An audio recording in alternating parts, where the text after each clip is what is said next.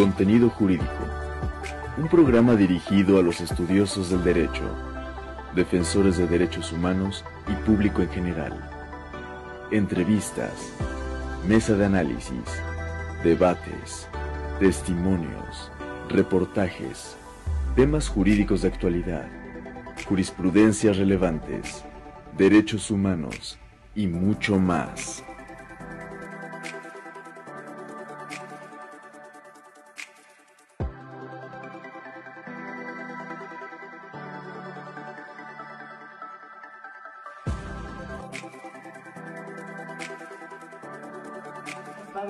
Nuevamente estamos aquí en contenido jurídico en nuestro segundo programa del año y otra vez con unos visita eh, la maestra Yasmín Montelier, Yasmín Fuentes, con un tema apasionante en relación directa nuevamente con la psicología clínica en el ámbito de los peritos forenses. Y bueno, José Ferreira, defensor de derechos humanos, y me acompaña Muchas gracias, Quetzalcóatl Luna, abogado de Luna Quino Abogados. Muchas gracias por acompañarnos. Muchas gracias.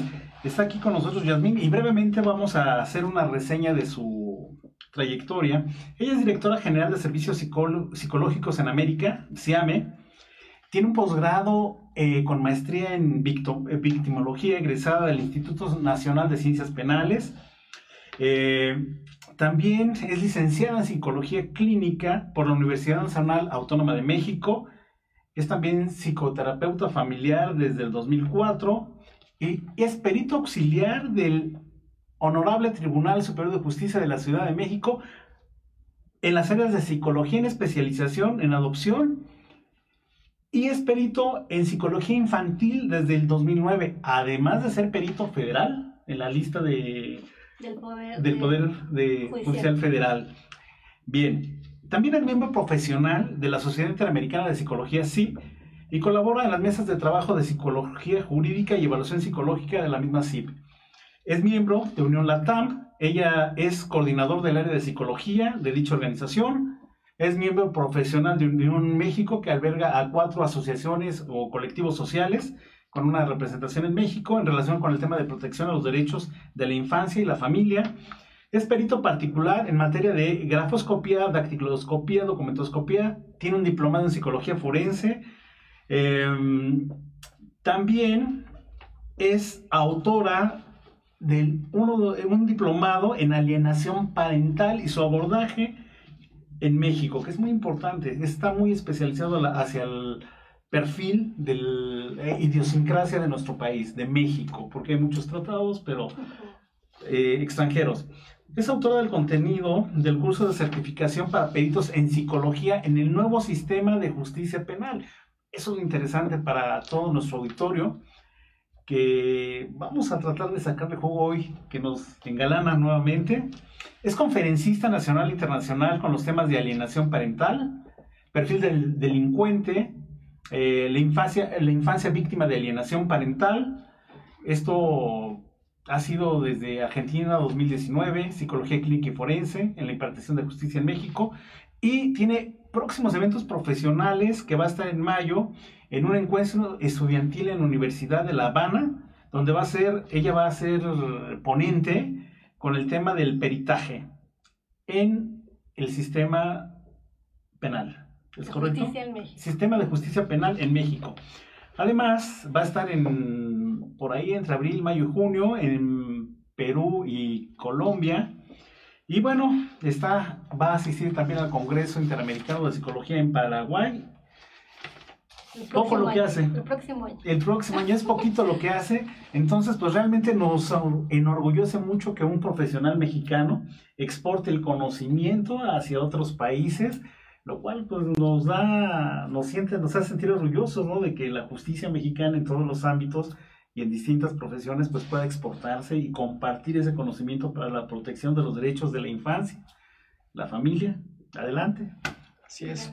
Pues muchas gracias por, por acompañarnos, por el tiempo, por estar aquí.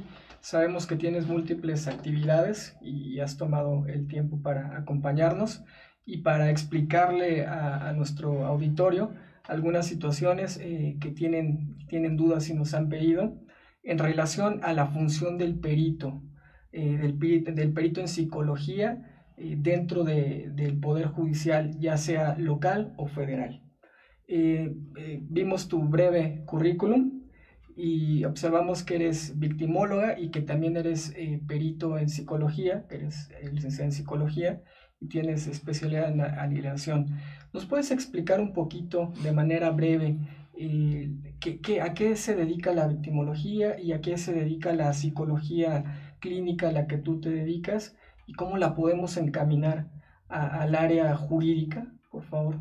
Ah, pues mil gracias por invitarme. Muchas gracias José y Quetzal. este, es para mí un honor estar con ustedes y confío en que esto pueda ayudarles a la gente que nos está escuchando y a los futuros estudiantes en psicología y peritos que es un área de verdad que a mí me parece fascinante. Creo que en México todavía no se le da la fuerza que necesita, a pesar de, requerirse tanto este servicio. Creo que todavía las universidades no acaban de reconocer que se requiere una formación mucho más especializada para los que vamos a los que quieren fungir auxiliar el sistema de justicia eh, todavía hay que trabajar mucho por esa currícula. En cualquier universidad todavía en México se, se sigue poniendo al clínico, al psicólogo clínico únicamente como, como la terapia. Y no solamente eso. Eh, la psicología clínica sí al individuo, entiende de prevención, entiende de diagnóstico, de un pronóstico, tratamiento, pero es indispensable en el auxilio al derecho eh, mediante las conductas que puedan ser delictivas, que tengan que tener una pena una, o que puedan provocar en, los ciudadanos un, daño. Entonces es, van de la mano, al igual que otras áreas y ciencias y técnicas de conocimiento, la psicología al día de hoy es una prueba, es una área muy importante para el derecho, eh, el que va a auxiliarle en su, eh, a llegar a sus conclusiones, a sus fallos. Y la victimología, que también es un área que a mí me, me apasiona, está enfocada a entender, a proteger, a conocer todas las personas que puedan estar eh, sujetas por su contexto, por su vulneración o por su propio desarrollo para ser víctimas ante situaciones que puedan provocar esa victimización cómo protegemos, cómo las defendemos, cómo reparamos a esa víctima, cómo hacemos que el Estado o la persona que provoca ese daño se haga responsable del mismo. En fin, es un área vasta de conocimiento que antes estaba más enfocada a la criminología o criminalística, que era hacia el, hacia el delincuente o hacia el victimario, pero se dejaba la víctima un poco fuera de contexto porque el Ministerio Público era quien, la, quien veía por ella. Entonces, la víctima era quien daba eh, petición al, sistema de justicia, a la acción, pero quedaba un poco tras bambalinas porque el Ministerio Público era quien veía y no se le escuchaba a veces a la víctima. A partir de la reforma del 2008, que empiezan a ver los derechos de la víctima, del ofendido, ¿no? del imputado, eh, entonces toma todavía mayor fuerza. Ya existía, obviamente, esto no es nuevo, pero empieza a tomarse fuerza, al menos en México, a entender que la víctima tiene voz, que la víctima tiene que ser escuchada, tiene que ser eh, reparada. Y la victimología es esa ciencia que se encarga de, de la comprensión tan extensa de toda de esta persona que mucho tiempo estuvo fuera de, ese, de ese foco, a pesar que ella era la afectada. Claro. Y ahora ya se, se le escucha, juega, tiene un papel eh, más activo, activo dentro de su proceso. Y bueno, esa es la victimología que al final ha aportado elementos para comprender que hay situaciones externas e internas que pueden hacer que una persona sea víctima idónea, ¿no? como le llaman los autores, o víctima eh, ideal, o en fin, qué tipo es, con el fin de ayudar a la prevención.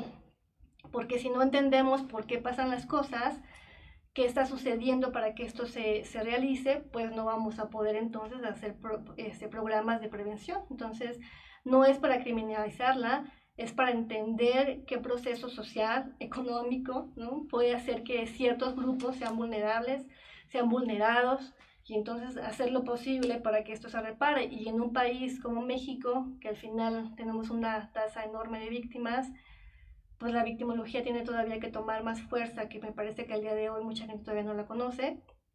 Y creo que en un país como el que tenemos, pues necesita el sistema de justicia tener victimólogos en muchas áreas y, y, de verdad con preparación en victimología, más aparte de las que se acumulen necesarias para contribuir a un proceso. ¿Se divide en, áreas, por lo que entiendo, la victimología? Eh, no, no como tal, o sea, es la victimología. Al final lo que se podría, digamos, más bien diversificar es en las áreas que puedes contribuir, ¿no? O sea, como puedes enfocarte eh, a la parte de dictaminación de, esa víctima, de entender ese contexto eh, de ese hecho victimizador que, que, pudieses aportar para que no, no, se repita, o estar también atenta en las, cuando se legisle o se propongan esas formas de reparación, ¿no? Para esa gente, o bien dirigir, o sea, sería ideal que en, una, en un centro de atención a víctimas, quien estuviese a la cabeza fuese un victimólogo, ¿no? De otra forma, no va a tener la suficiente sensibilidad y, preparación para poder entender que esa persona que llega, cuál es ese contexto, cuál es ese eh, trabajo también de investigación para poder aportar, para poder ayudar a ver una realmente un cambio a, ese sistema de justicia. No la solamente necesidad es como real de la persona, ¿no? Ajá, no solamente como la, lo atiendo ya, no solo lo atiendo, ¿no? Este, hago esa investigación, hago ese trabajo, propongo, e, el victimólogo tiene que tener múltiples funciones. Puede tener debido a las necesidades y a la situación que conlleva a una persona ser víctima, ¿no? Entonces, eh, es, es, vasto, aunque no haya como tal dedicarte a tres áreas, ¿no? Por un ejemplo, sino que cabes en muchos en mucha área de trabajo en, una, en un país que, bueno, que al día, al día a día hay un gran número de víctimas por muchas situaciones. Lamentablemente. Esto, gracias. Esto me hace deducir lo siguiente. Esto es como una renovación del sistema de justicia, porque siempre se dejó en manos de los abogados, en manos de quienes podían aplicar e interpretar las leyes o buscaban que se hiciera justicia. Me llama la atención porque normalmente en los o algunos estudios forenses siempre se busca buscar la patología o la conducta criminal, como tú dijiste, para, de aquel que causa un daño hacia, hacia la víctima o posible víctima. Pero también podría saber en algún momento si tiene alguna patología, por decir, y llegar a ser, eh, tú sabes bien que en el Código Penal hay causales de inimputabilidad y que pues algunas personas a veces tienen algunos trastornos y que no necesariamente es porque su conducta sea de esa naturaleza, sino porque no pueden controlar sus impulsos o porque tienen algún daño de otra naturaleza. Un estudio forense podría ayudar también al imputado en ese sentido. ¿O al imputable? ¿O pues sí, para que fuera, sí, inicialmente es imputado, pero a través de un estudio que tú realices, se podría determinar que es inimputable y podría en ese momento eh, eh, ¿En tu experiencia has tenido algún caso así y que de repente pues la víctima se queda con su sensación de que fue víctima, pero que a lo mejor no lo fue porque las circunstancias de la sociedad o la eh, fisiología de estas personas pues así no pueden controlarse? Pues mira, al final el derecho a través de... Yo creo que lo que busca es, es una aplicación de justicia, ¿no? O sea, tiene que ser justa, proporcional. Ustedes saben más que yo en esto, ¿no? El derecho busca ser justo, ser equitativo con, con, esa conducta que se haya realizado. Entonces, ¿cómo va a tener los elementos para poder decidir si esa, si esa pena que vaya, eh, o esa, este, si esa pena sea equitativa a lo que se hizo? Pero también se tiene que mirar a la persona, ¿no? ¿Quién lo hizo? ¿Por qué lo hizo? Entender un poco, es decir, ayúdame tú, este perito, a un poco a, llegarme de más elementos para yo impartir justicia. De otra forma, pues no vería a la persona como tal. Entonces, sí hay situaciones en las que por la condición social o económica una persona comete un delito, ¿no? Eh, dirían los abogados, ¿no? Este, con dolo, o ¿cómo le llaman en otro? Dolo, mala fe. O este, bueno, que sea, sea imprudencial, mejor la palabra. Ah, ok. ¿No? Entonces, se tiene que evaluar y es donde pide auxilio a diferentes este, áreas de conocimiento para que él imparta justicia.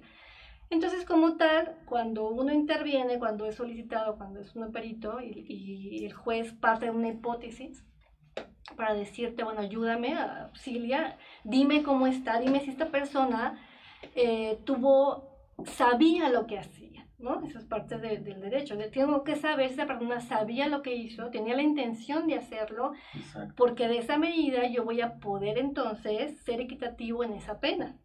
Entonces sí, uno tiene que, que intervenir y ver si eso que hizo o a lo que estuvo expuesto sabía lo que hacía, ¿no?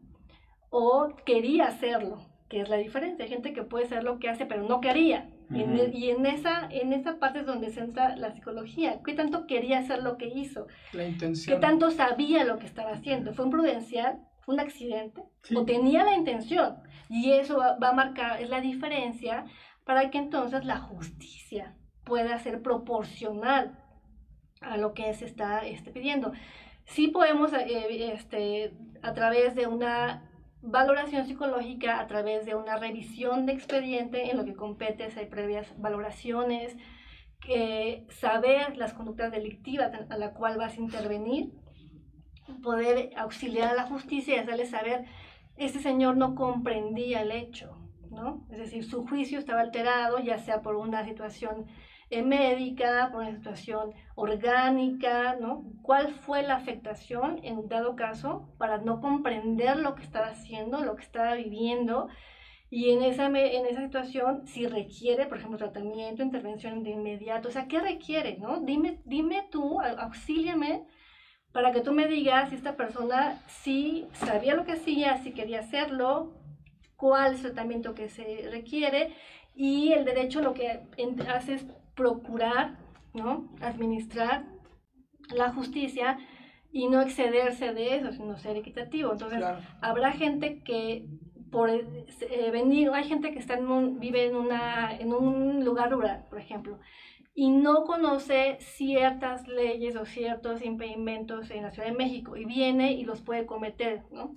Es decir, sí los comete, pero no sabía, que no sé, que no era. Entonces ahí también se puede explicar, bueno, el Señor no sabía que sacar a su hijo de la fosa era un delito, eso ha pasado.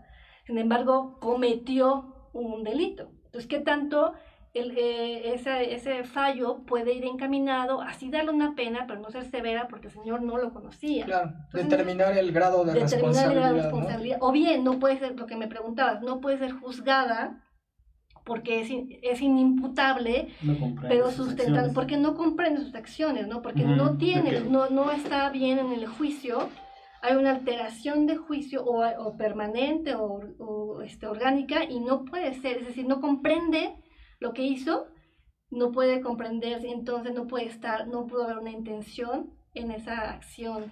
Así de importantes son los peritos, que es hacia el punto hacia donde vamos a, a ver en la parte jurídica Así es importante el trabajo de un perito profesional, aclarando, ¿no? Que tenga eh, el conocimiento y el expertise en la materia. Para mí es relevante. Yo creo que cada que estoy frente a un grupo de jóvenes estudiantes de psicología y que algunos a veces no saben siquiera que es un perito, porque las escuelas, insisto, a veces no, no están todavía enfocadas a, a entender que se requiere una formación especializada y que todavía no se da como tal en las universidades públicas ni privadas.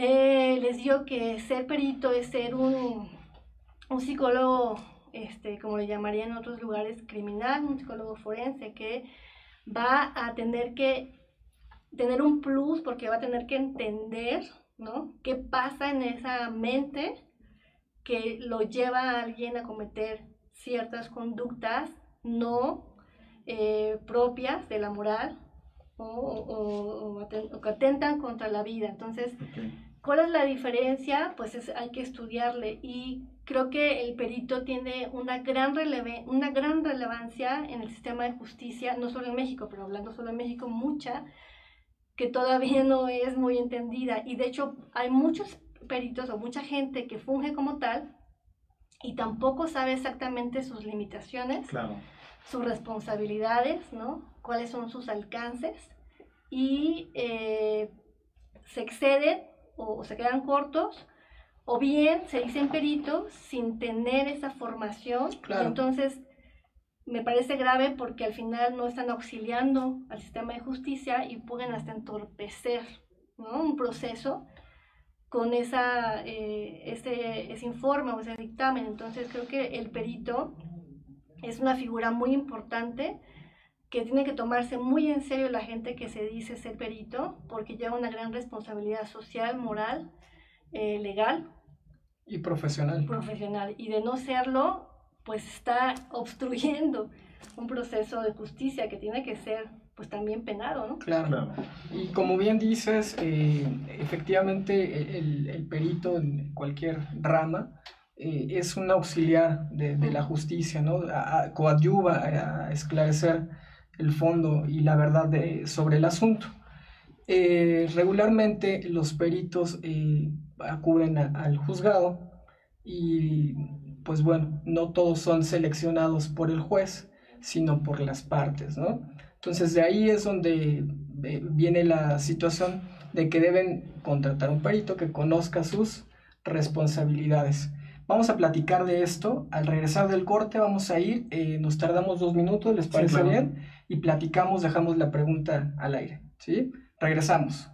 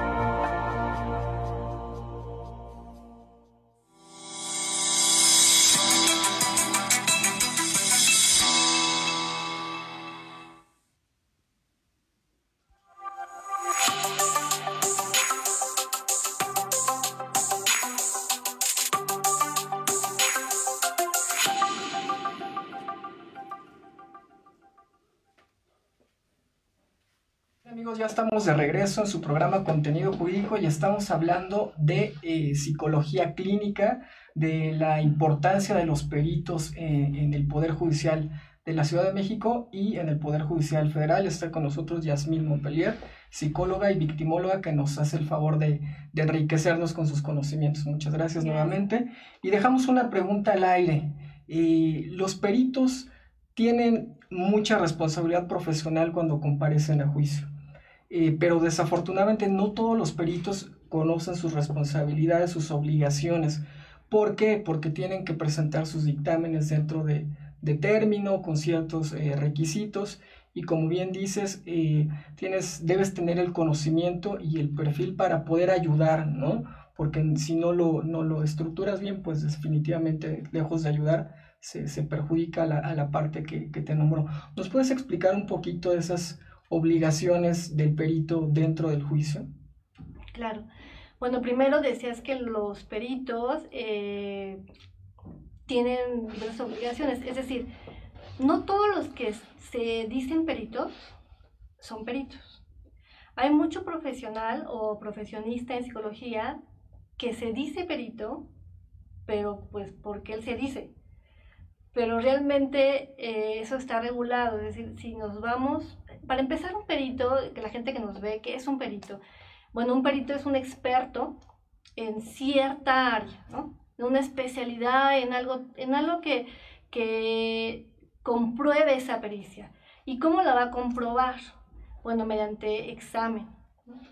El Poder Judicial, eh, a través, eh, con el Tribunal Superior de Justicia, que es a través del Consejo de la Judicatura, quien a través del Instituto de Estudios Judiciales regula a los, a, a los profesionales que puedan fungir como perito.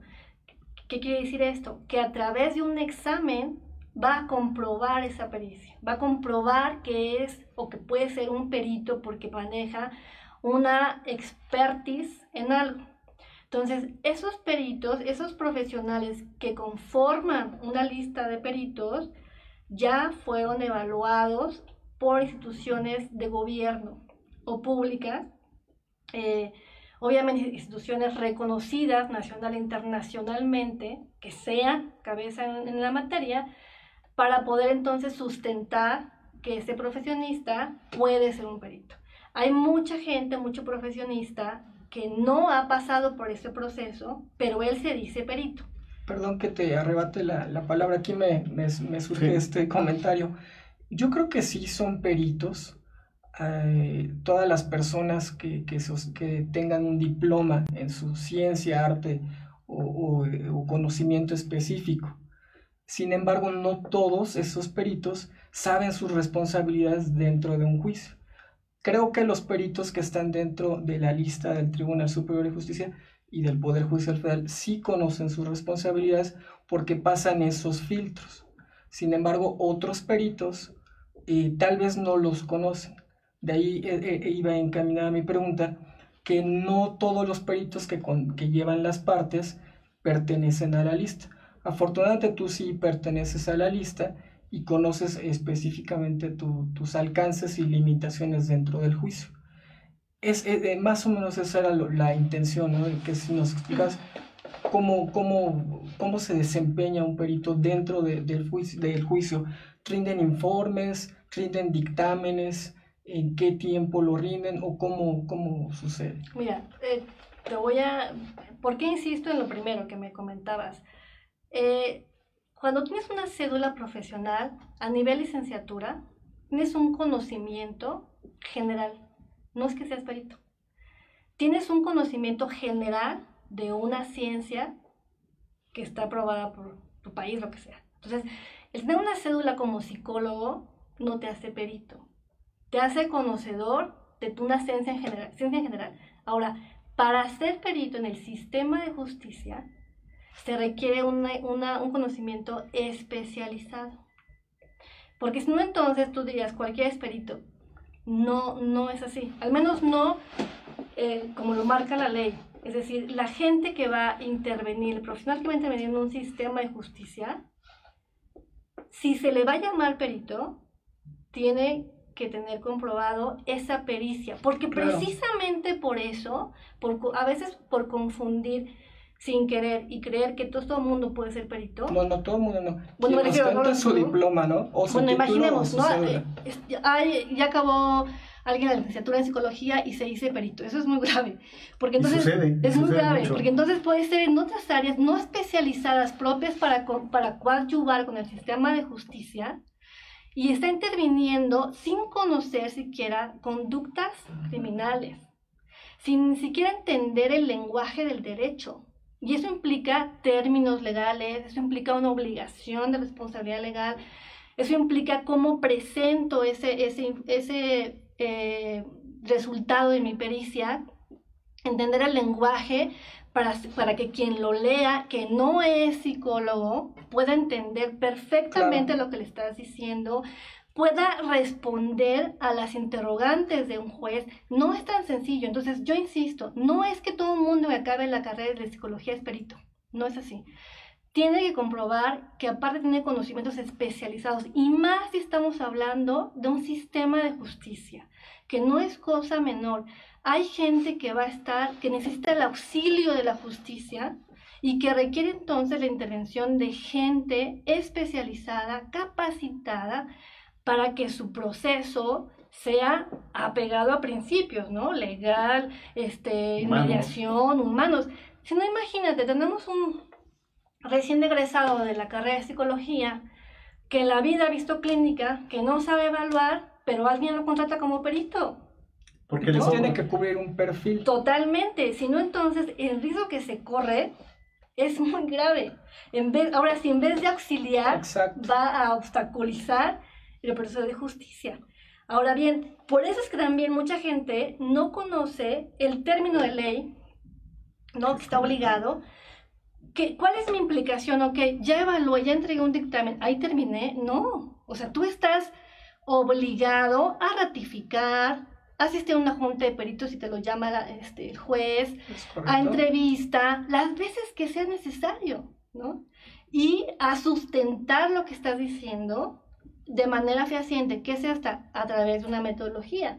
Entonces, si tenemos un recién egresado que en la vida no tiene experiencia en evaluación, no conoce el sistema de justicia y que no pertenece, a, la que no pertenece a la lista, pero el abogado le conviene porque no sabe, lo puede manejar más fácil porque sucede, no todos, pero sucede, lo va a llevar de alguna forma a un matadero. lo puede influenciar, ¿no? Lo puede, porque entonces puede caer en un asunto, en un asunto este, eh, este, grave.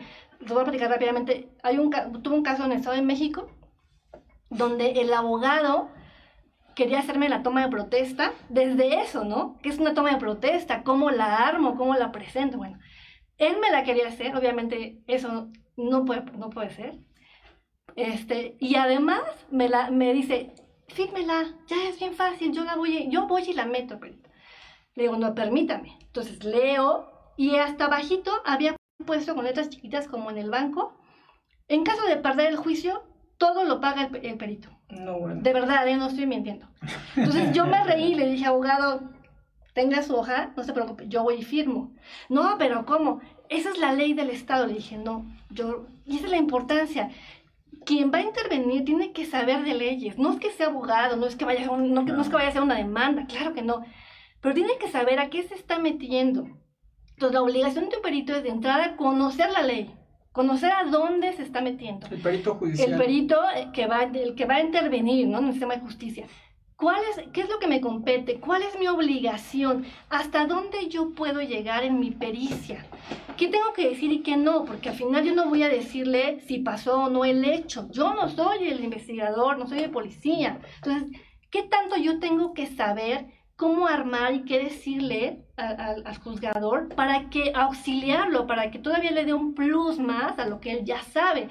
Entonces, es muy importante desde entender un escrito, saberlo leer cuando te notifican, a ver, ¿qué es esto? Hay palabras que uno no conoce, no somos abogados, pero si no nos interesamos, no nos preparamos, no sabemos qué es el derecho, pues imagínate cómo nos podemos enfrentar a problemas desde tiempos, amonestaciones, a multas y hasta implicaciones. Hasta pérdida de la cédula. Pérdida de cédula. Entonces, por eso insisto, no es que todo el mundo pueda hacer. Lo puede ser si hace el proceso, desde luego. yo insisto, perdón que, que, te interrumpa, yo insisto que sí, el, el licenciado en psicología puede acudir a juicio, puede presentarse en juicio y puede ostentarse como perito en psicología general. Pero pero no quiere decir que esté dentro de la lista, que conozca toda la ley, que conozca los requerimientos y que cumpla con el perfil que, que se le requiere, ¿no? Sí, creo. Si, me permites eh, abonar a lo que estás diciendo, creo que aquí precisamente ya sale el defensor de derechos humanos que llevo adentro. Es uno de los problemas muchas veces, y perdón, aquí este, en ese sentido, los abogados, el artículo no lo recuerdo expreso en el CPC, Código de Procedimientos Civiles. en donde habla de qué es un perito y lo define. Arte, ciencia, técnica. Entonces, volviendo al tema del psicólogo, hay psicólogos clínicos y psicólogos sociales, partiendo de esa diferencia. Y aquí viene una pregunta, ¿un psicólogo social podría ser un peritaje en un, en un asunto familiar? Mira. Porque ah. muchos se ofrecen diciendo, inclusive hasta a hacer dictámenes de conducta. La lógica me dice que no, evidentemente. Aunque, como tú dices, es psicólogo general, tomando el ejemplo que pones, ¿no? Pero hay psicólogos clínicos, psicólogos sociales, y no sé si hay, si hay otra rama, ¿no? Dentro de la psicología, probablemente. Ah, la laboral, ¿no? Que le llaman también, la psicología laboral. Entonces, imagínate, un psicólogo que de forma genérica tiene, esas, tiene que tomar en algún momento una especialización para, para, poder ostentarse. Sin embargo, como cree, porque yo he visto muchos anuncios de psicólogos sociales que se anuncian haciendo peritajes para juicios familiares. Ahí es donde entra el conflicto. ¿Podría? Pues mira, va a decir que tal que no, que sí, pero... No, no, no, no. Voy a platicar, mira, es como el derecho, imagínense. Una, un, una, un licenciado en Derecho que, que estudió eh, Derecho Corporativo, ¿puede ser perito penal? No, no, definitivamente todos tenemos nuestra especialidad. pero es, es, algo como lo que tú estás poniendo ejemplo. A lo mejor dirían en términos generales, pues sí podría, ¿no? Cualquier, cualquier estudiante que salga con una cédula de licenciado en Derecho podría en términos generales trabajar en cualquier área. De eso a que, sepa de eso a que le digas que es un especialista en eso, dista mucho. Tiene que acreditar la especialidad. Tiene que acreditar, entonces es, este, es este, igual que en psicología, es lo mismo. Eso es lo que voy. Puede hacerlo, pero... Podría hacerlo, eso no quiere decir que deba hacerlo, eso es diferente. La gente puede hacerlo, de eso a que eso que haga esté correcto, dista mucho. Entonces la psicología también tiene sus áreas de conocimiento, igual que el derecho.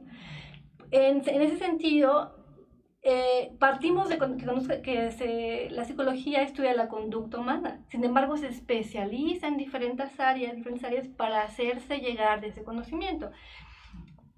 En términos para que alguien ayude con la justicia, tiene que ser clínico. Yo sé que muchos se me se enojan y me se pronuncian, en especial los que no son y hacen eso, ¿verdad? Son los que más se enojan.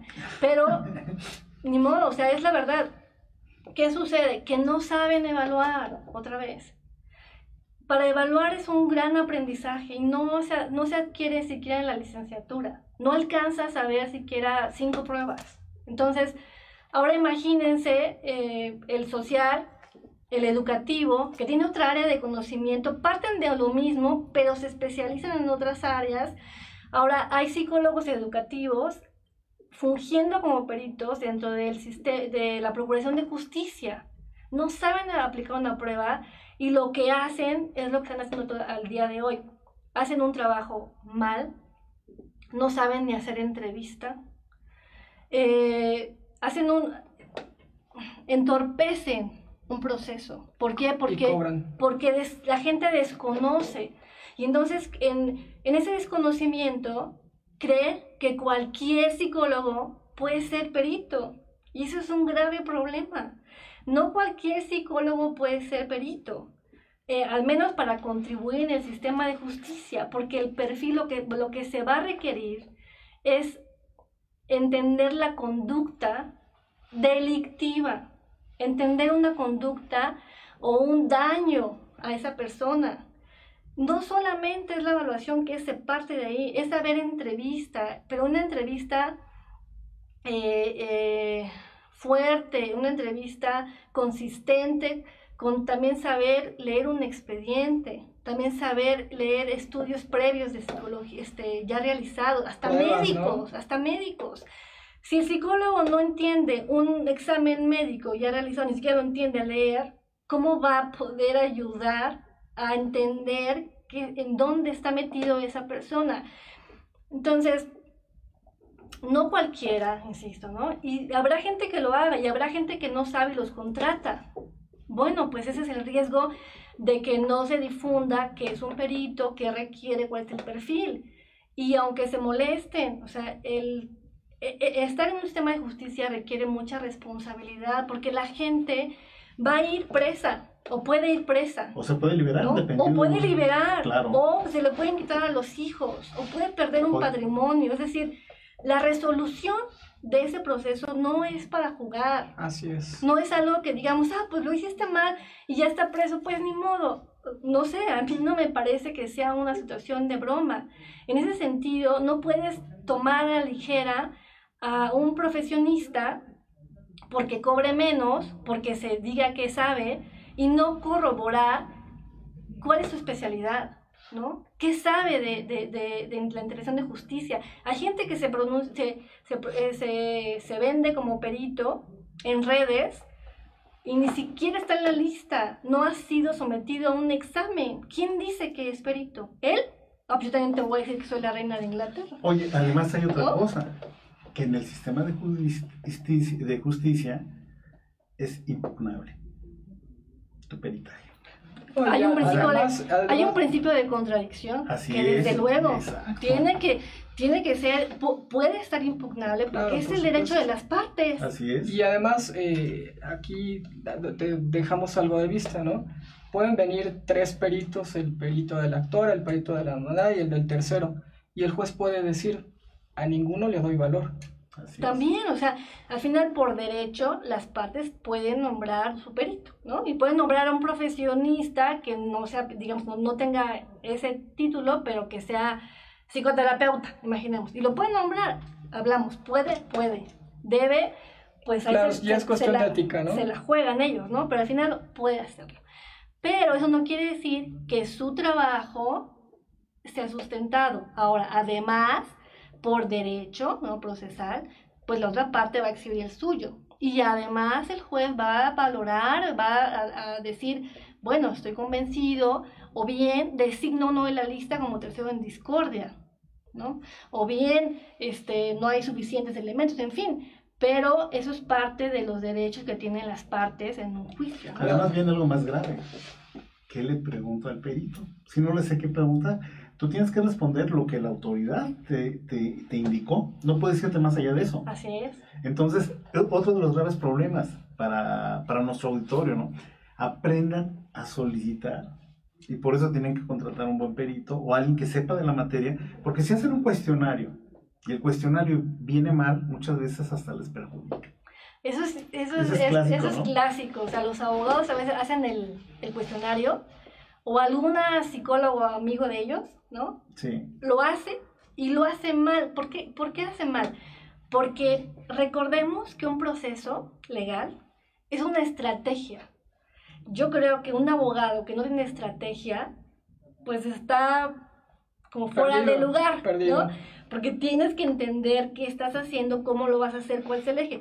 El cuestionario es esa médula, es esa médula que se piensa de forma estratégica. A ver, ¿qué quiero saber, no? De esto que voy a intervenir, ¿cómo lo quiero saber y, y de qué forma? ¿Cómo lo quiero encauzar, no? Encaminar. Ajá. Entonces, si se dejan muchos, muchos asuntos, se dejan que el amigo psicólogo que no tiene que ver con el sistema les haga el cuestionario, que ni siquiera conoce el expediente o no sabe de qué se trata, o el abogado dice, yo me lo aviento, es total, ya tengo experiencia, pues bueno, corre el riesgo que se le conteste o no se le conteste, porque hay pruebas, a mí me ha pasado, que hay pruebas que están erróneamente elaboradas y ni siquiera tienen pies y cabeza. Cuando eso sucede, yo les digo, tu- esta, esta pregunta no, No ti- no tiene sentido, ¿no? Y se las leo. no lo puedo contestar. No lo puedo- y así, o pasa que son repetitivos. Entonces, su pregunta 2, 3, 5 ya se contestó, En la primera. ¿no? Punto. Y así se lo pongo. Contestar en la primera pregunta. Punto. Ahora, cuando vas a la junta de peritos, ¿qué sucede? Muchos abogados no leen el dictamen completo. Entonces se van al cuestionario nada más. Y si está mal elaborado, pues preguntan mal co- Claro. cosas mal elaboradas. Y se enojan, se frustran porque el perito no está obligado a contestar cosas no propias de su dictamen. Así es. Entonces, A menos que el juez se lo pregunte. ¿no? al juez y sea, obviamente sepa también contestar. Pero eh, al final muchos abogados se van al cuestionario mal elaborado en muchas, en muchas este, veces, hacen preguntas no inteligentes y el perito no está obligado más que a, sustentar su, Claro. su dictamen y se enojan como no tienen ni idea. ¿eh? Oye, ahorita que mencionaste dictamen, la, la pregunta que te había mencionado, ¿ustedes rinden pericial, dictamen, informe? Como peritos, ¿qué es lo que rinden ante un juzgado? Mira, eh, lo correcto es un dictamen pericial o dictamen psicológico. Al final la pericial es el trabajo que vas a hacer, no es la pericia que vas a elaborar. Pero el resultado final es un dictamen. ¿Por qué? Porque tiene implicaciones jurídicas, legales. Porque ese instrumento va a ser un medio de prueba. Entonces tiene que estar acorde en tiempos, en formas, en método para que lo que ahí se, sustente tenga una validez, una confiabilidad. El informe tiene que, aunque hay mucha confusión en esto, el informe más bien va destinado a, como lo dice esa palabra, a informar sobre un proceso. Por ejemplo, en la situación jurídica muchas veces alguna de las partes ya está en proceso terapéutico, imaginemos, ¿no? O está en SECOFAM, entonces lo que pide es un informe, es decir, oye, de lo que ya está haciendo esta persona, infórmame cómo va, ¿no? Infórmame sus avances, infórmame, eso es el informe, ¿no? Realmente ese es el informe. Lo que debe de, de, emitir quien interviene sin ser el terapeuta, sin ser el supervisor en una visita, es un dictamen pericial hay mucha confusión porque se entiende, muchos abogados no, saben la distinción y también muchos psicólogos no lo saben. ¿eh? Y yo creo que hasta jueces, ¿eh? me atrevo a asegurar. Entonces de repente a, veces hasta preguntan, dan una impresión diagnóstica. ¿Qué es una impresión?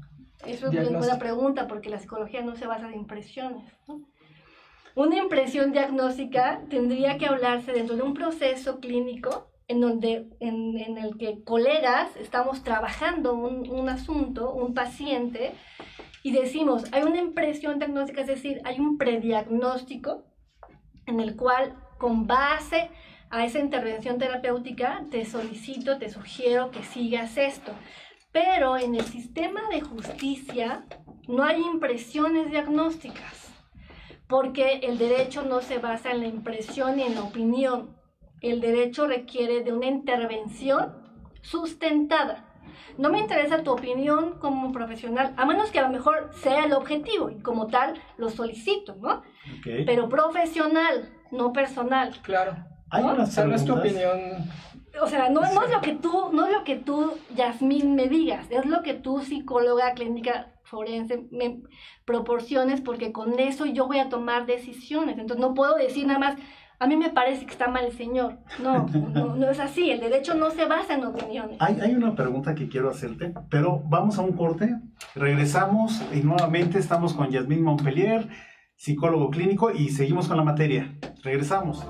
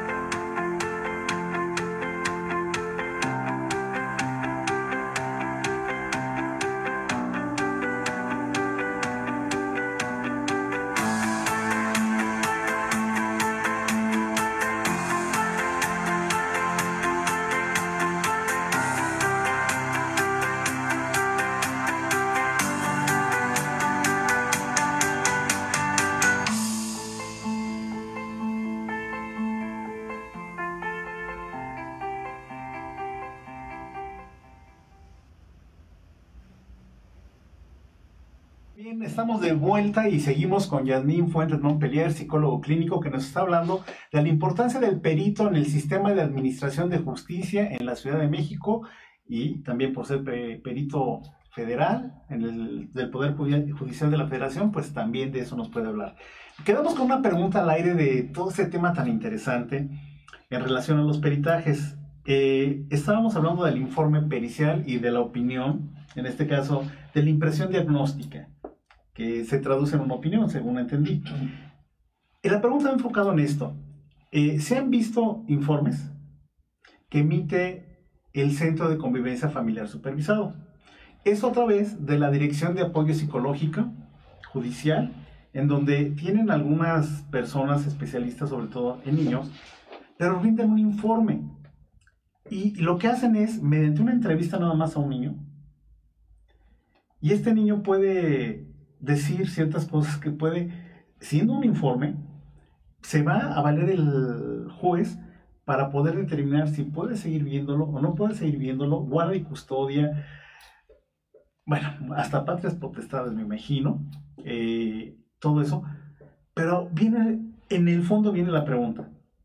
Los, eh, los psicólogos más bien de la Dirección de Evaluación de Apoyo Judicial, ¿son peritos o no son peritos? Bueno, mira, ya hay una maraña así que tardaremos un poco en desenredarla, pero voy a tratar de hacerlo más claro. Primero, la impresión diagnóstica debe de quitarse en un sistema de justicia, porque no hay impresión diagnóstica. Eso es, como lo dije, dentro de un proceso clínico.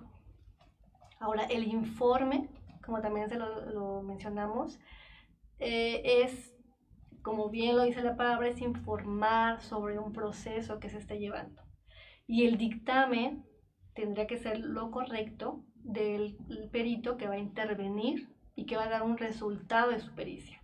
Ahora bien, el sistema, el Departamento de Evaluación Psicológica, habría que preguntar cuál es el fin de que exista, porque en, en la ley del, del, Poder Judicial de la Federación, dice muy claro en su artículo 30 que los servidores públicos no pueden ser peritos. Entonces, los empleados dentro del Departamento de Evaluación Psicológica, si nos apegamos a la ley, ya estamos hablando del sistema de justicia, que se apega a la ley. Claro. Entonces, apegándonos a la ley, en su artículo 30 menciona que el servidor público no puede ser perito. Ahora bien, el, el, profesional que trabaja, que es empleado del Tribunal Superior de Justicia dentro del Departamento de Evaluación Psicológica, es un servidor público. De acuerdo a la ley orgánica del Poder Judicial de la Ciudad de México. Claro, entonces, pues su misma ley nos responde que no puede ser perito. Ni siquiera es lo que yo estoy diciendo. Entonces, emiten, emiten, opinión o, qué sería? Entonces, de, de entrada, el Tribunal Superior de Justicia, por eso tiene su lista de peritos. Ese departamento no queda claro, al menos en la parte de evaluación, la existencia. Lo que ellos emiten no es dictamen, pero es una opinión. Eso es un servidor público, para empezar. Es un servidor público. Entonces, ¿va a ser llamado dentro de un proceso? ¿Va a ser parte del juez y parte del tribunal? O sea, no es imparcial. Técnicamente pues se traduce que no es imparcial porque pertenece al... Vamos como la lógica. Si es un servidor público, es decir, es un empleado del tribunal y es llamado dentro de un juicio, pero tampoco podría ser parcial, ¿no? Porque parcial sería a, favorecer al interés del juez y en este caso el juez no, tiene... De entrada, no tendría razón de ser, porque es un empleado del tribunal. Ahora tiene otro término que utilizan mucho, el informe, y luego le cambiaron a evaluación. Ahora, ¿por qué a veces se quitan el nombre de dictamen? Porque el dictamen implica propiamente un peritaje. Entonces, para ellos no meterse en problemas y de alguna forma ser eh, mm, no llamados a un proceso, porque ya ahorita me platicamos sobre la la obligación que tiene un perito, ¿no? Entonces tiene una obligación de tomar protesta, conocer el expediente, así te lo pide el juez, ¿no? Diga si usted ya conoce el expediente, eh, los hechos y bajo protesta dígalo. Y además, eh, rinda en tiempo y por favor eh, ratifique y venga junta. Rinda su dictamen y a lo mejor ellos les dicen, rinda su informe como autoridad, ¿no? Pero ¿qué sucede con los servidores públicos empleados del tribunal? Los eximen de todo eso. Claro. Entonces, Imagínate qué situación, yo no sé ustedes cómo la catalogan, pero a ver, entonces eres empleado y no te voy a obligar a que tengas la obligación de responder por tus actos. Que tiene el perito. Claro. Responder por actos. Sí, porque además hay otra cosa, perdón que te interrumpa, me acabo de emocionar. Además, ellos emiten un documento que es una documental pública de pleno valor probatorio, inimpugnable.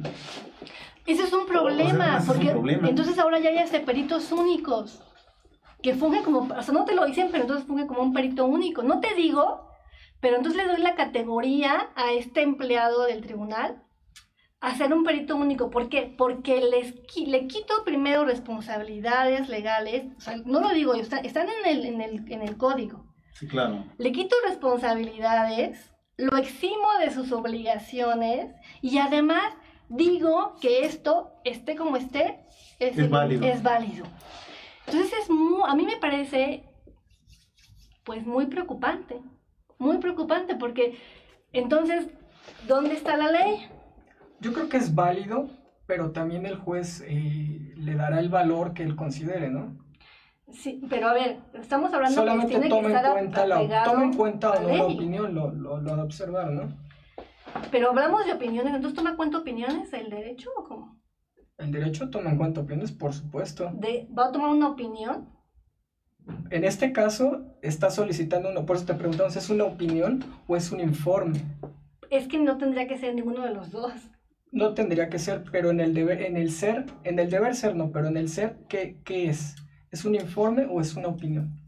Pues ellos emiten opiniones y a veces personales, ni siquiera profesionales. Claro. ¿Por qué? Porque ni siquiera los sustentan ni metodológicamente ni legalmente. Entonces, sus documentos le ponen el nombre de informe, hasta le ponen a veces dictamen este, victimal, que ni siquiera son victimólogos, o, o dictamen pericial, en fin, se, inventan el, el especialista en psicología que a mí me ha tocado ver y no tiene especialidad. Se inventan el título y al final dicen solamente opiniones personales, porque si ustedes lo leen, dicen, y eh, me parece que el niño está mal. ¿Cómo me parece? La psicología no habla de me parece. La psicología tiene un lenguaje que va a decir, a través de una hipótesis planteada, va a desarrollar su pericia, su investigación y va a llegar a una conclusión firme. Puede, el, perito puede decir, no hay elementos, lo que requiera, pero no puede hablar de me parece. Este, creo que sí está mal. Eh, eh, considero que el Señor es violento. ¿Cómo lo considera? Es decir, lo que va a emitir tiene que estar sustentado en qué prueba, en qué resultado, bajo qué elemento técnico lo obtuvo.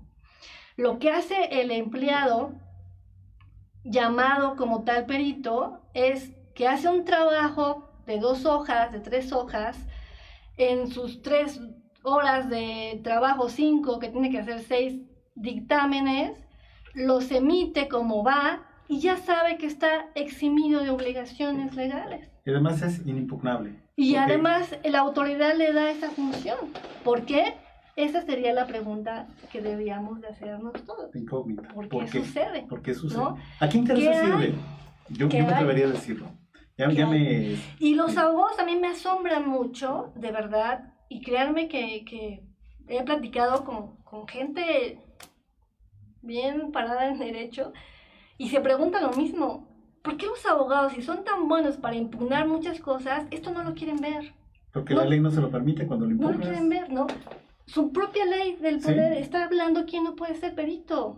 O la obligación, ¿por qué me eximes a esa figura que tú la nombras perito? creo que tal vez ahí ya entraríamos en otras figuras jurídicas, ¿no? Podríamos tener el amparo y demás y en Pero cuestiones ordinarias, digo, no es impugnable, tenemos otros mecanismos. Y yo sí creo que es un informe, porque es una autoridad. El, Departamento de Psicología, en cierta forma, es una autoridad porque es, depende del Poder Judicial y el juez le solicita que informe. Entonces, yo sí considero que es un informe y que está rindiendo un informe, no, no una opinión, que tampoco debería ser porque, pues no. Pues, pues un informe tiene también una, una metodología, ¿eh? No nada más por ser informe es, infórmame, ya, yo te digo que está bien y ya. un informe también los tiene una que, metodología. los que yo he visto sí, sí mencionan, dicen, con base en las pruebas tal y tal se le realizaron, se le practicaron, se te informa el resultado. Claro, ahora habría que ver que, esas, pruebas que se dicen se hayan aplicado. A mí me ha tocado leer también, así como tú, informes que dicen haber evaluado y esas pruebas ni siquiera ya están vigentes. Vigentes, ni siquiera son pruebas propias para la persona que, que en cuestión y son los directores de esta área. Entonces, si una personalidad de esa naturaleza ni siquiera está sabiendo elegir pruebas, pues... Ah, qué complicado, porque sí tienes una visión, tienes razón, alguien que es responsable de un área, al menos tiene que y más de nuestro... Pues está obligado. Está obligado a, estar actualizado, a tenerlo de vanguardia para poder emitir informes. Para Ahí yo, yo, secundo a, a, nuestro buen amigo, es cierto, los, las autoridades rinden informes. Entonces hay una protección perfecta. Es una, sí, por si no es dictamen, entonces no estás obligado a, claro. no es dictamen, ya te eximo de todo eso. Haces un informe yo como, como autoridad, como, autoridad como, yo me baso en informes, entonces lo aplico a la psicología también tú házmelo. Y el, el otro que tampoco sabe qué está haciendo, hace un informe sin una metodología o, o diciendo la que la tiene, pero en verdad, bueno, al menos yo lo reviso, los leo y ponen pruebas que ni siquiera son del área clínica, que están del área laboral, que ya están derogados, bueno, término de hecho, ¿no? que ya ni están, no, no existen o ya están fuera de, y que dicen haberlas utilizado. Claro. Pero como son eximidos de la responsabilidad y como además no son llamados a nada, pues ahora ya se convierten en un elemento muy delicado porque lo que digan, pues no importa que lo haya dicho mal. Ya lo dijo ella y como es de aquí, pues entonces le damos validez y así emiten las, las, los, las, sentencias. Entonces, pues bueno. Oye, y hablando, de, hablando de pruebas, eh, y test y, demás que ustedes hacen. Eh, en el procedimiento escrito, eh, ya sea civil, familiar o, cualquier otro, ustedes rinden su dictamen, lo hacen por escrito. Si hay alguna junta de peritos, pues bueno, acuden y lo hacen verbalmente. Pero en el juicio oral, ¿te ha tocado rendir dictamen? ¿Cómo se rinde? ¿Cómo compareces ante la presencia judicial? Ahí tienes que explicar todas las pruebas que realizaste, los test, ¿Cómo funciona? Pues ahí también los abogados ya tuvieron que haber revisado ese, ese dictamen, ¿no? Hacerle llegar a la autoridad eso, ese resumen de... Y al final la autoridad tú estás expuesta y es obligación de la entrevista de estar en el juicio, en este caso oral, y ahí va a determinar lo que te van a preguntar, ¿no? Y tendrá que versar sobre tu dictamen. Si la autoridad o el juez en este juicio oral te hace preguntas, y tú como perito no sabes si esa pregunta si es de tema o puedes decir, o ya tiene que ver con tu persona, en fin, eh, pues también hay que prepararse para poder conocer la autoridad, porque puedes también caer en un problema. Al final no tendrás a lo mejor en la mano tu dictamen, porque se supone que tú lo hiciste. Ahí vas a sustentar por qué utilizaste lo que utilizaste, bajo qué elementos, ¿no? Eh, van a cuestionarte tu preparación profesional, en muchas cosas, muchas veces ya hasta te investigan, hasta en redes, y a veces hasta sacan situaciones que pueden poner en duda ese trabajo, y es en ese momento, ¿no? No vas a tener ninguna opción, al menos de decir, no regreso recuerdo, ratito. regreso a ratito.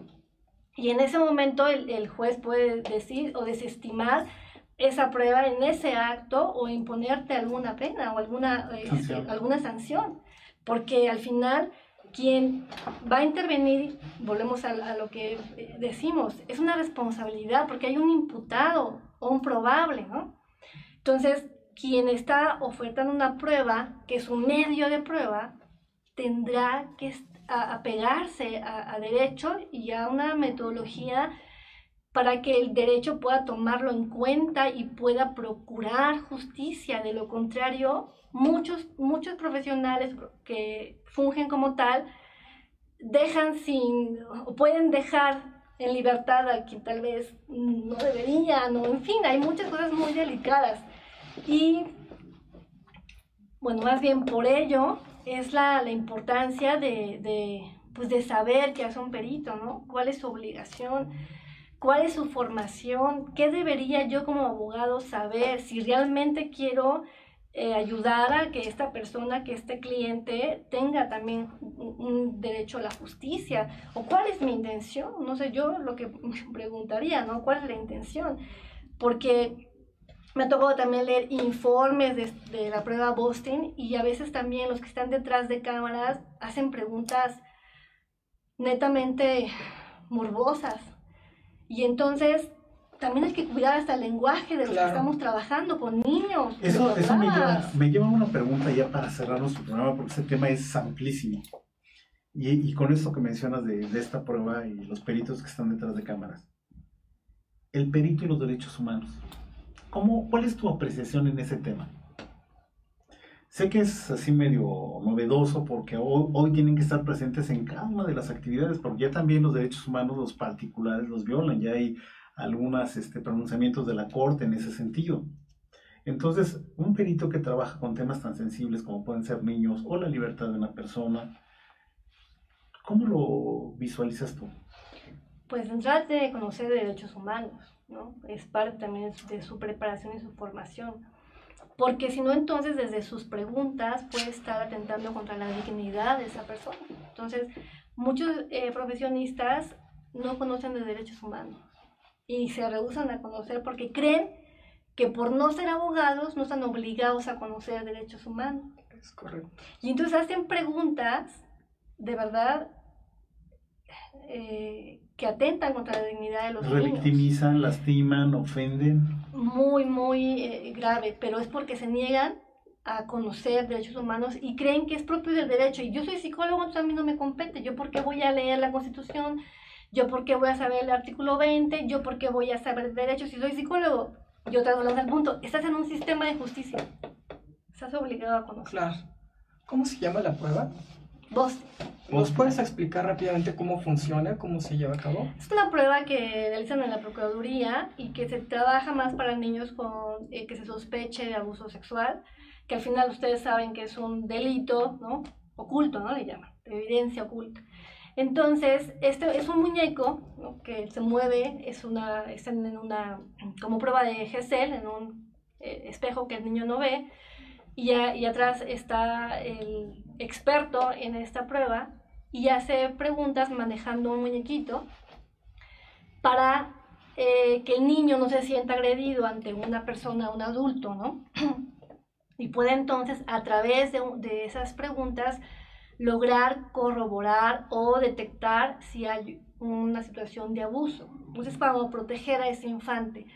Sin embargo, las preguntas que realiza son a veces morbosas. ¿Quién las realiza son... Es un adulto, ¿no?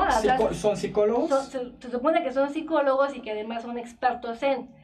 Pero esas las preguntas que realizan son de verdad muy morbosas, son encaminadas a que el niño diga cosas que tal vez están inducidas por ese mismo, por ese mismo adulto. Porque hay que ser muy cuidadosos y cuando uno evalúa no vas a hacer tan evidente lo que quieras investigar. Es decir, cuando uno evalúa, estamos hablando de gente que ya pasó por un hecho probable delictivo, por una situación. No viene porque quiere. Entonces, no siempre te va a decir las cosas como son. Entonces, tú tienes que tener mucha ética, mucho trabajo de tacto, saber qué es lo que puedes afectar en sus derechos humanos para que logres obtener la información y no ser tan inquisitiva agrediendo hasta el infante con tus preguntas. No por ser el muñeco te exime a que preguntes cosas aberrantes. Y lo hacen. Y lo además lo hasta lo asientan por escrito. Entonces cuando los lees dices, Dios mío, este, este técnico que está manejando el aparato, no digo que todos, ¿verdad? Pero este, lo que hizo fue provocar al niño que dijera algo que él quería que dijera. No hizo un trabajo estratégico para realmente decir, se detectó por medio de otras cosas, sino que preguntan cosas de verdad. Son inducidas, ¿no? Son inducidas. Y entonces, obviamente, después de tenerlo una hora, el niño, muchos niños dicen, ya me quiero ir, ya me... Y, el muñeco, no, no, espérate, otro ratito. Y el niño lleva tres veces que le dice, ya me quiero ir. Ah, pues ellos siguen. No, espérame, espérame, a ver, este, ¿dónde te agarró? Dime tu vagina. Así preguntan, ¿eh? Es en serio. Entonces, ¿Dónde, perdón, ya por último, ¿dónde practican esas pruebas regularmente? ¿En dependencias en la o, en, la Procuraduría. En la Procuraduría, ¿no? Entonces, ya particulares, psicólogos particulares no lo, no lo llevan a cabo. No, pero no tienen, digamos, ese, el equipo, ¿no? De hecho, hay pruebas que son mucho más eh, efectivas, sutiles, hay que saber trabajarlas y puedes detectar o no ese abuso pero no puedes hacer que un niño te diga, ya me quiero ir y que quiera llorar y que el, muñeco le diga, no, espérame, espérame, otro ratito, es que recuérdame cómo te tocaba tu vagina, a ver otra vez, señálame, por ser muñeco, eso es un atentado ante los derechos humanos y la dignidad del niño. En ese caso es la responsabilidad, volvemos, del Pero si entonces, ah, después de una hora de someterlo a esa, esa tortura psicológica, dicen, ah, no, sí, sí fue abusado. Hay un protocolo. Provocaste que lo dijera. Claro. ¿Dónde está tu pericia para lograr que ese niño, sin ser, de, por sí ya, ya está en un contexto, yo creo que ningún papá, yo creo sanamente, quisiera tener ahí a su hijo, ¿no? Ahora, somételo a ese tipo de situaciones. Mucha presión. Pues el niño te acaba diciendo, sí, sí, sí, me tocó, ya, ya me quiero ir. Me tocó, abuso, sí. Después de hacerlo, de someter a ese niño a esa, a esa hora, después de que te dijo tres veces que se quiere ir, después de que insististe esa parte, o sea, hay que tener mucha ética y saber derechos humanos, porque yo creo que alguien que lo lea, pues si sabe derechos humanos puede decir, a ver, su señoría, esta prueba es violatoria. Es violatoria de derechos humanos. No puedes hacer eso, ¿no? No porque seas un perito que te digas así o que te den esa, esa categoría, tienes, tienes la libertad de hacer ese tipo de preguntas nos quedamos como siempre con ganas de más y más y más, pero nos come. el tiempo es infinito y nuestro productor ya está ahí saltando del otro lado, haciéndonos señas, diciéndonos que, por hoy se acabó. Se acabó el programa. Yasmin, Muchas gracias, sido, gracias por acompañarnos. Por, acompañarnos. Los esperamos. Eh, dentro de 15 días, pero antes, ¿quieres dar tus redes sociales, tu, tu Twitter, algo para que te contacten? O? Soy lista de peritos del Tribunal Superior de Justicia quien me quiera contactar, ahí vienen todos los datos y con mucho gusto. Perfectísimo. Muy bien, pues hasta la próxima. Muchas gracias. Buenas tardes. Hasta luego.